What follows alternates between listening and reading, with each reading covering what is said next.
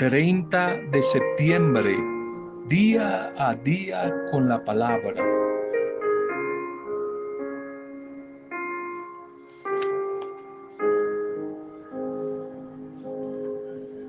En este día recordamos celebrando la memoria de el patrono de la Biblia y el por qué este mes dedicado a valorar, agradecer y a estudiar, alimentarnos de la palabra del Señor. Hoy 30 es el día de San Jerónimo, San Jerónimo, este sacerdote de los años 340 al 420, que permaneció allí en Roma, donde fue el secretario del Papa San Damaso, pero que sus últimos 35 años de su vida los pasó encerrados en una cueva, una cueva allí en Belén, en Tierra Santa, allí en Palestina, estudiando la palabra, orando y dándose a una tarea, dándose a una tarea, traducir la Biblia del hebreo, del griego, al latín, al latín, un latín para el vulgo, es decir, para el pueblo popular, no un latín para los ricos, para los intelectuales, sino para el vulgo. De ahí que se llame esta primera traducción de la Biblia, la vulgata. La vulgata, traducción hecha exclusivamente para el pueblo. Esta Biblia, la vulgata, traducida por San Jerónimo, fue la Biblia oficial para la iglesia durante casi 20 siglos, 17, 18 siglos. Fue la Biblia oficial, no había más. Ya ahora tenemos muchas traducciones, no solamente católicas, sino también protestantes. San Jerónimo, un enamorado de la palabra del Señor, que un día como hoy, un día como hoy, parte a la casa del Padre Dios. Recordemos que para los discípulos, especialmente para los mártires, para el discípulo y la discípula misionera, es más importante el día que se parte. Es decir, todas estas fiestas y celebraciones como la de Jerónimo hoy no es el día que nacieron, sino el día que murieron, el día que partieron, porque ese día se graduaban. El discípulo tenía una meta, llegar un día a graduarse y el día de su graduación era el día de su muerte. Por eso se celebraba con toda la pompa en un ambiente festivo. Por fin se graduó. Entonces no lo olvides, esta fiesta de todos estos discípulos modelos llamados santos y santas se celebra es el día que partieron a la casa del Padre, no el día que nacieron. Un día como hoy, 30 de septiembre, partió a la casa del Padre, San Jerónimo, el patrono, el gran patrono, enamorado de la palabra del Señor. Saludo y bienvenida a cada uno de ustedes, ya finalizando este mes. Saludo, bendición a las diferentes familias, comunidades, grupos pastorales, nuestra intercesión por ustedes, nuestra intercesión por todas las dificultades que siguen a veces por ahí apareciendo y sorprendiendo nuestras vidas. Intercedemos, interceder es hacernos solidarios desde la oración unos por otros. Esta es una cadena de oración, este medio. Oramos por ti que estás en la distancia, que estás en otro país. Oramos por ti que estás cerca.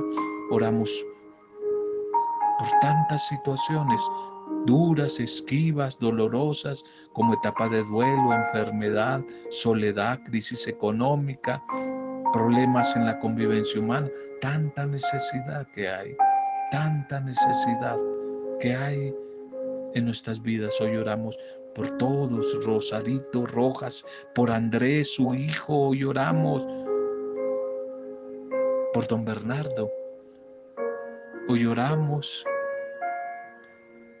por Miguel Ángel, por Rolando, toda la familia Rojas, por ti Rosarito, por esa cirugía, la restauración integral de la vida de Lucilita, por Lucerito, allí en Calarca, oramos por ti Lucerito y por esa cirugía que está en manos del Señor. Bienvenidas, bienvenidos. Nuestro saludo, oración y acción de gracias por todos los que hoy están de cumpleaños, como Mary, Mary López, oramos por ti, Mary. Mary López, un saludo a tu vida desde allí, desde la comunidad de Azafranes. Nos unimos a tu familia, nos unimos a tus hijos, a toda tu familia, a tu esposo para dar gracias por tu vida, Mericilla. Bendiciones, que cosas bonitas, hermosas, buenas noticias, especialmente la eterna novedad del amor de Dios te siga sorprendiendo en este nuevo cumpleaños. En ti oramos por todos los que hoy están de cumpleaños y por todos los que cumplieron a lo largo de este mes de septiembre que hoy termina. Agradecemos, terminamos agradeciendo al Señor por este mes de septiembre. Bien, digamos hoy algunas otras cositas sobre la palabra del Señor. Ya en el día de San Jerónimo, la Biblia, el manual de vida, todo el proyecto de vida de Dios para su pueblo. Dijimos algunas cosas importantes, el proceso de revelación que se inicia con una experiencia de fe personal que lleva al segundo paso que es unirse con otros que están viviendo la misma experiencia y entonces se convierte en un segundo momento la palabra que se hace comunidad, un tercer momento esa comunidad que quiere agradecer y celebrar dar gracias a Dios y nace la palabra sacramento, la palabra celebrada. El tercer momento, un cuarto momento, decide la comunidad después de celebrar esa fe, agradecer, ir a anunciar esa misma palabra para que otros tengan esa experiencia. Entonces se convierte en palabra anunciada, palabra servida, palabra hecha misión, acción. Y el último momento, para que no se vaya a borrar la memoria con el transcurrir de los años, deciden poner por escrito esa revelación, pero es la comunidad la que va escribiendo. Muchos libros de la Biblia tienen el nombre de una persona, pero hay que tener mucho cuidado. Ese nombre más bien se refiere a un apellido. En otras palabras, son las comunidades las que escriben. Evangelio de Lucas no es una persona, es una comunidad, la comunidad lucana. Isaías son tres comunidades, tres experiencias, los tres Isaías son experiencias comunitarias. Entonces, donde a veces nosotros podemos entender por nombre de un libro, no es una persona, es toda una familia, una comunidad, la iglesia que está detrás de esa experiencia decíamos varias cosas acerca de ese proceso que duró más o menos 1300 años antes de Jesús, de Jesús en tiempos de Moisés y termina 100 años después de Jesús con San Juan. 1400 años duró el proceso, experiencias, etapas para poder llegar a tener los libros de la Biblia. No fue fácil, no fue fácil. Bien, entonces, eh, esta sagrada escritura o Biblia es una gran oportunidad para que día a día todos nos atrevamos y podamos descubrir todas esas promesas maravillosas de vida, de bendición que Dios tiene para nosotros, para su pueblo, todo ese proyecto de una sociedad alternativa, un proyecto de vida diferente, de vida con propósito para todos los seguidores del buen Dios.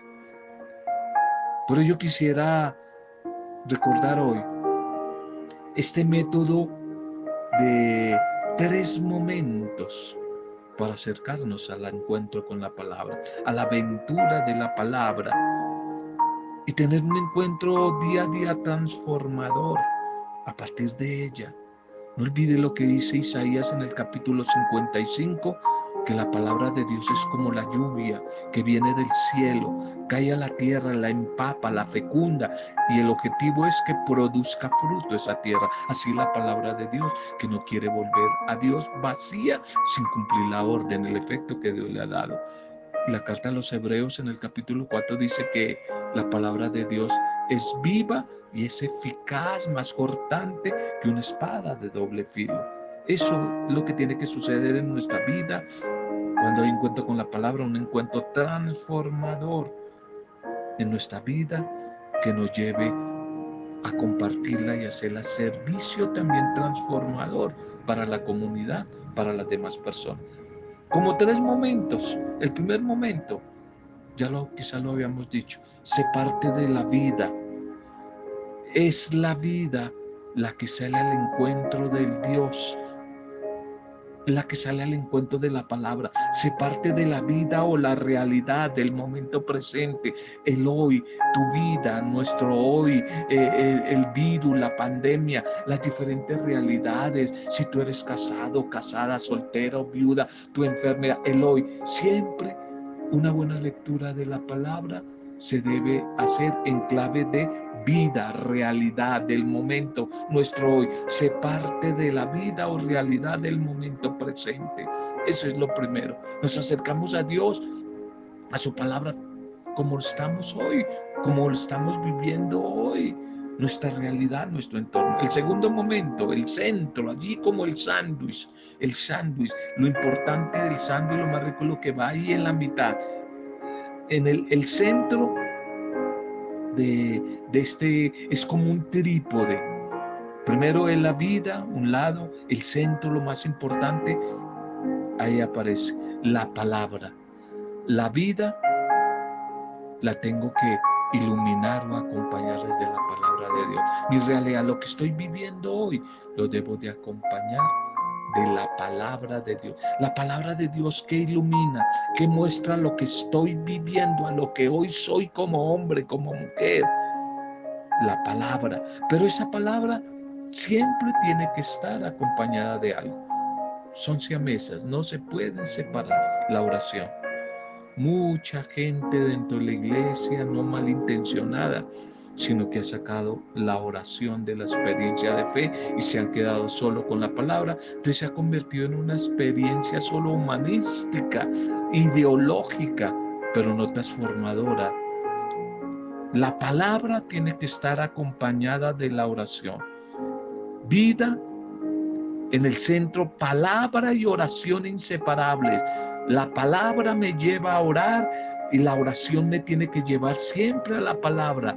No se acepta una vida de palabra, de Biblia sin oración, menos una vida de oración sin palabra. La palabra orante, la palabra orante, la palabra y la oración, la lectura orante que hoy se habla, la lección divina que hoy se habla tanto por todo lado, un ejercicio por allí de la Edad Media que nació en los monasterios, monje hizo este ejercicio de la lectio divina que hoy se habla por todo lado.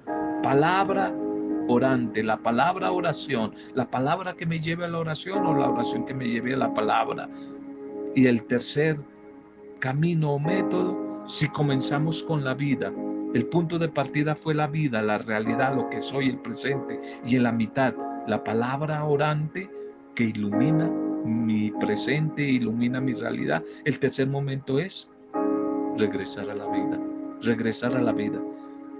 regresar a mi realidad, iluminados, iluminadas, motivados, animados y ahora por esa palabra orante, tengo que regresar a la vida. Es el mismo ejercicio que hizo Jesús con sus discípulos, la comunidad primitiva representada en Pedro, Santiago y Juan, allí en el monte Tabor, en, el, en ese episodio maravilloso de la transfiguración. Transfiguración, salieron del valle, del plano, que significa la realidad, subieron a la montaña, y montaña significa espiritualidad, encuentro, oración. Y allí que sucedió en la montaña, se transfiguró Jesús. Y ellos también sintieron ese toque de transformación. Y allí es cuando aparece Moisés, Elías aparecen allí. Y allí es cuando Pedro se emociona tanto que le dice al Señor, hagamos tres chozas, Señor, una para ti, otra para Moisés, otra para Elías, y quedémonos todos aquí, la estamos pasando tan bueno. Es como cuando en una época nos queríamos quedar a toda hora en la comunidad, en el templo, en la iglesia, de congreso en congreso, no queríamos que se terminara un congreso. Es más, ya estábamos ah, esperando, alistándonos para que el congreso o la otra convivencia dentro de ocho días. No queríamos una vez subir a la montaña, bajar. Y Jesús no nos quiere todo el tiempo en la montaña. Nos sube a la montaña para transformarnos, para transfigurarnos. Pero una vez que hemos vivido su bendición, nos regresa otra vez a la vida, nos regresa otra vez al valle, al plano, nos regresa otra vez a la realidad. Es el mismo ejercicio de acá. Vida o realidad es el punto de partida. En la mitad nos encontramos en la montaña, que la palabra, la oración, la acción del Espíritu Santo en nosotros. Recibimos bendición. ¿Y qué sucede una vez que hayamos recibido bendición? Volver a la realidad. No nos podemos quedar todo el tiempo en el oratorio. Yo sé que esto no le gusta a algunas personas. Hay señoras que quisieran quedarse en todo el día en el oratorio de la parroquia. O quisieran quedarse en todo el día rezando el rosario, la novena, toda la noche en vigilia, todo el tiempo en la montaña, pero no quieren bajar al valle. Entonces, Jesús no nos quiere así. Jesús quiere que partamos de la vida, de la realidad, nos encontremos con Él a través de la palabra orante que transforma, que transfigura, pero una vez nos regresa a nuestra realidad, pero ya motivados, animados, iluminados con una misión, servir, animar, transfigurar a los demás, ser signo de transformación para los demás. Ese es un método que nos sirve muchísimo para hacer que la palabra de Dios, desde la clave de la fe y de la oración, sea una lectura eficaz y transformadora. Sea eficaz, sea transformadora, que empiece a operar cambios en nuestros adentros, en nuestras vidas, y una vez, una vez transformados, lanzarnos a la tarea de trabajar por la transformación de una sociedad, de unas estructuras y de unos sistemas externos muy injustos, muy injustos que hay en nuestra sociedad. Pero yo como voy a primero trabajar por transformar estructuras y sistemas injustos si primero no he transformado mi corazón, no he transformado mi vida. ¿Eh? No estás formado en mi vida. Primero para ayudar a otros, un ciego guiando a otro ciego. Jesús dijo que no se puede porque los dos van a caer al vacío. Yo como pretendo transformar la sociedad injusta, corrupta, si yo estoy ciego. Primero yo necesito ser transformado. Por eso el primer ejercicio, esos tres métodos, es para transformarme yo. Y una vez bajo del monte y me lanzo a la tarea de ser misionero, misionera, ayudar a transformar los círculos más cercanos, mi familia, mi entorno, y ya con eso me puedo dar por contento.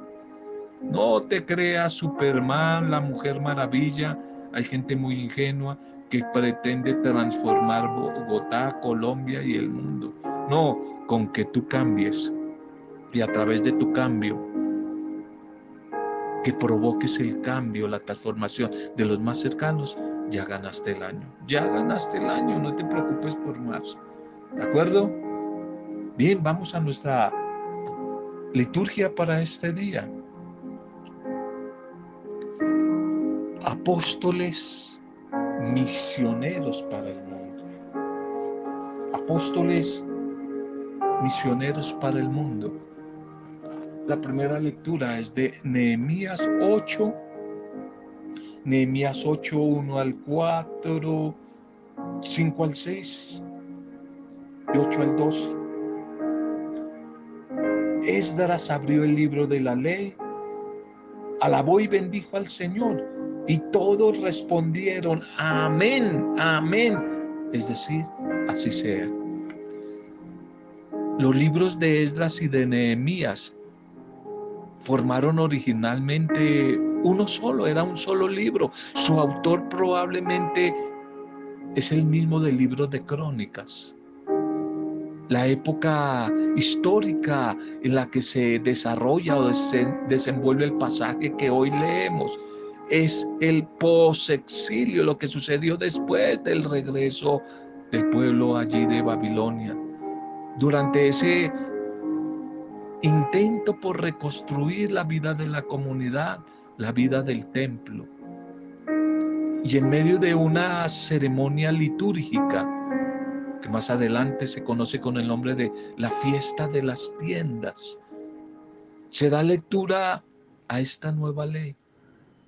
Después de muchos años de esclavitud, de opresión, de sufrimiento, de exilio, la gran masa de la gente ya se había olvidado de ella, pero al recordarla es aceptada por grandes, por pequeños, y empiezan a aflorar de nuevo profundos, no solo recuerdos, sino sentimientos de alegría, de gratitud, que luego se van a transformar en celebración, en liturgia, en sacramento.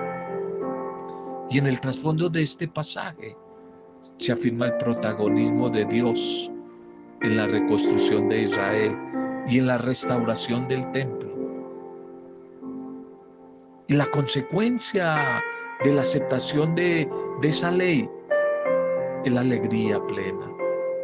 Todo el ataque, el oprobio, los días de tormento sufridos anteriormente allí en el exilio se convierten en fiesta ya no es necesario ayunar más. Dios quiere que todos estén felices y ese es el mayor ofrecimiento que se le puede hacer.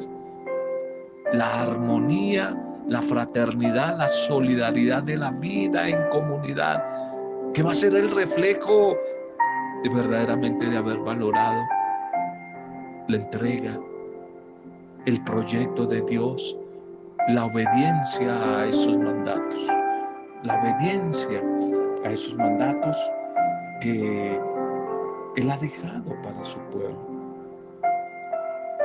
Se ve que llegan a veces noticias tristes de Jerusalén, porque algunos, mientras muchos están felices, otros siguen como tristes, como que pesimistas y como que se niegan a colaborar en la reconstrucción de la comunidad.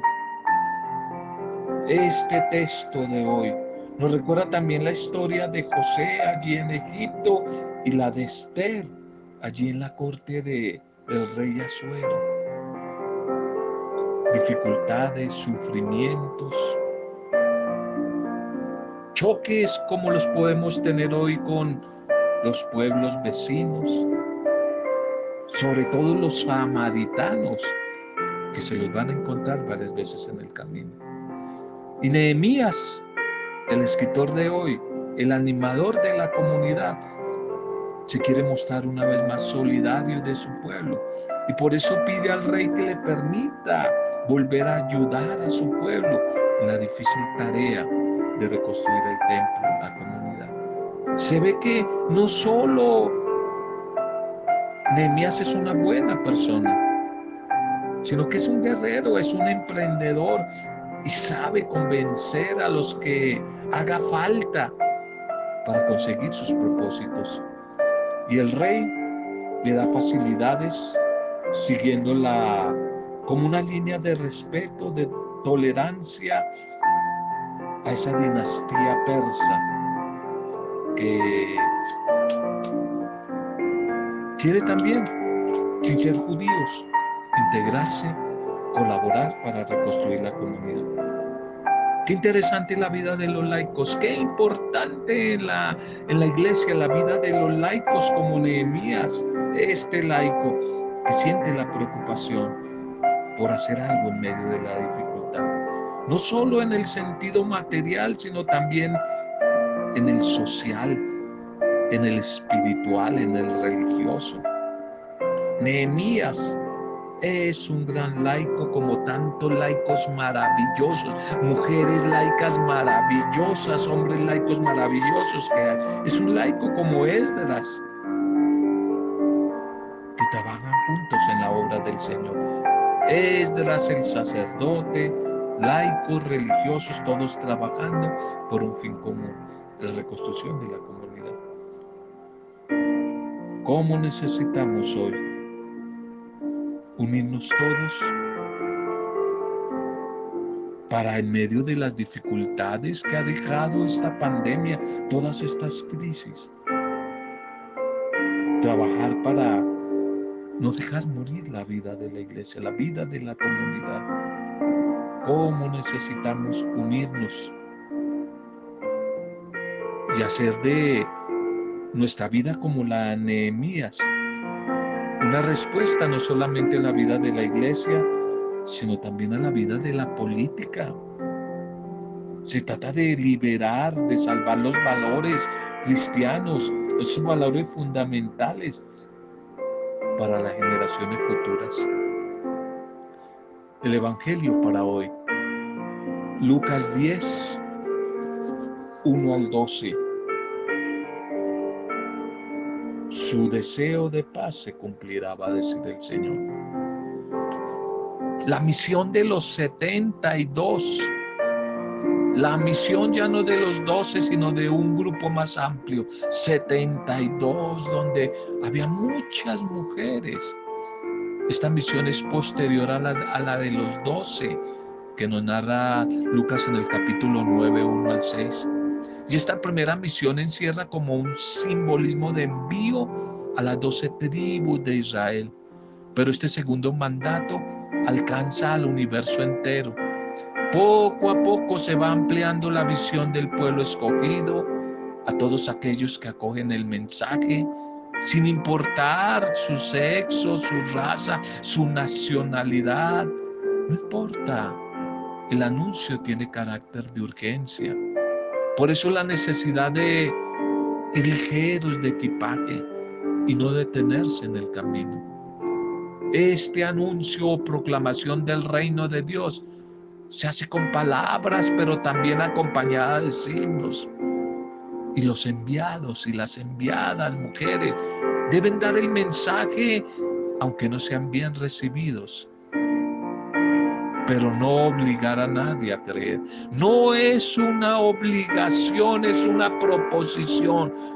No estamos llamados a obligar a nadie, a convertir a nadie, simplemente a atraer, a atraer, a proponer. De esta manera, la misionera, el misionero, se hace uno más con los destinatarios de su misión. Vive con ellos, más que anunciarles en un momentico el mensaje, comparte la vida con ellos, comparte su pobreza, su riqueza, come con ellos, come lo que le ofrecen. A veces nosotros los misioneros de hoy, ¿cómo estamos exigiendo demasiado? ¿Cómo entristece hoy escuchar que ciertos misioneros y predicadores exigen es hotel de cinco estrellas. Ya no la casa de familia para compartir con la familia como antes. Queremos recompensas, reconocimientos, vendemos la gracia que debemos dar gratis. es una oportunidad el Evangelio de hoy para examinar nuestra vida de misión, nuestra vida, cómo la estamos realizando, la estamos complicando Tú y yo estamos llamados a colaborar en el proyecto de Jesús, que es la salvación, la liberación del hombre. Pero necesitamos, necesitamos ser ligeros de equipaje. No debemos llevar demasiadas cosas que nos van a estorbar en el camino. Un testigo de Jesús debe ser una mujer, un hombre sobrio, sabio, mantenerse en la libertad para poder estar más disponible para su tarea fundamental. Lo importante es que vayamos anunciando este mensaje. Está cerca de ustedes el reino de Dios. Y aprender con nuestra vida a comunicar la buena noticia de la paz a las personas. Jesús nos dice día tras día, póngase en camino, vayan y anuncien que el reino de Dios ya ha llegado.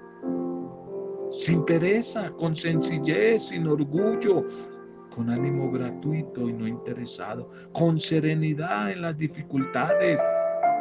Alegres, es el mensaje de la alegría, no como dice el Papa Francisco, con cara de puño, con cara de revólver. ¿Se imagina usted un ministro del Evangelio, un sacerdote el domingo, como muchos que hay por ahí, con cara de puño, con cara de revólver? ¿A cuántos jóvenes vamos a traer? Un mensaje de alegría, un mensaje de paz. Somos mensajeros de la paz. Démosle gracias al Señor por la bendita palabra de hoy. Padre, te agradecemos por tu mensaje de hoy, por este mes de septiembre que hoy termina, por este mes de la Biblia, por San Jerónimo, por todo lo aprendido, el camino recorrido, cada experiencia de este mes que hoy termina. Perdónanos si pudimos hacer muchísimo más por alegrarle la vida a los demás. Perdónanos si seguimos aplazando la tarea de atrevernos a ser felices y a ser felices a los demás. De, de antemano entregamos lo que vendrá para nosotros en el nuevo mes que vamos a iniciar mañana. Bendice nuestras familias, nuestros grupos, la iglesia, nuestras comunidades, a los más necesitados de nuestra comunidad, a nuestros enfermos, desplazados, desempleados, a los cautivos, a los tristes, a los abatidos, a todos los que como Mary López hoy están de cumpleaños y a todos los que han cumplido años a lo largo de este mes. Todo lo hacemos desde el poder intercesor de tu Santo Espíritu para gloria, alabanza y adoración tuya, Padre Dios, en el nombre, en el nombre de Jesucristo, la palabra viva. Jesucristo, camino, verdad y vida. Jesucristo, la luz del mundo. Jesucristo, el pan vivo bajado del cielo, en el nombre de Él, con acción de gracias y alabanza, junto a María, en compañía de ella, hemos compartido el mensaje de este día. Amén. Roberto Samudio de Día a Día con la Palabra.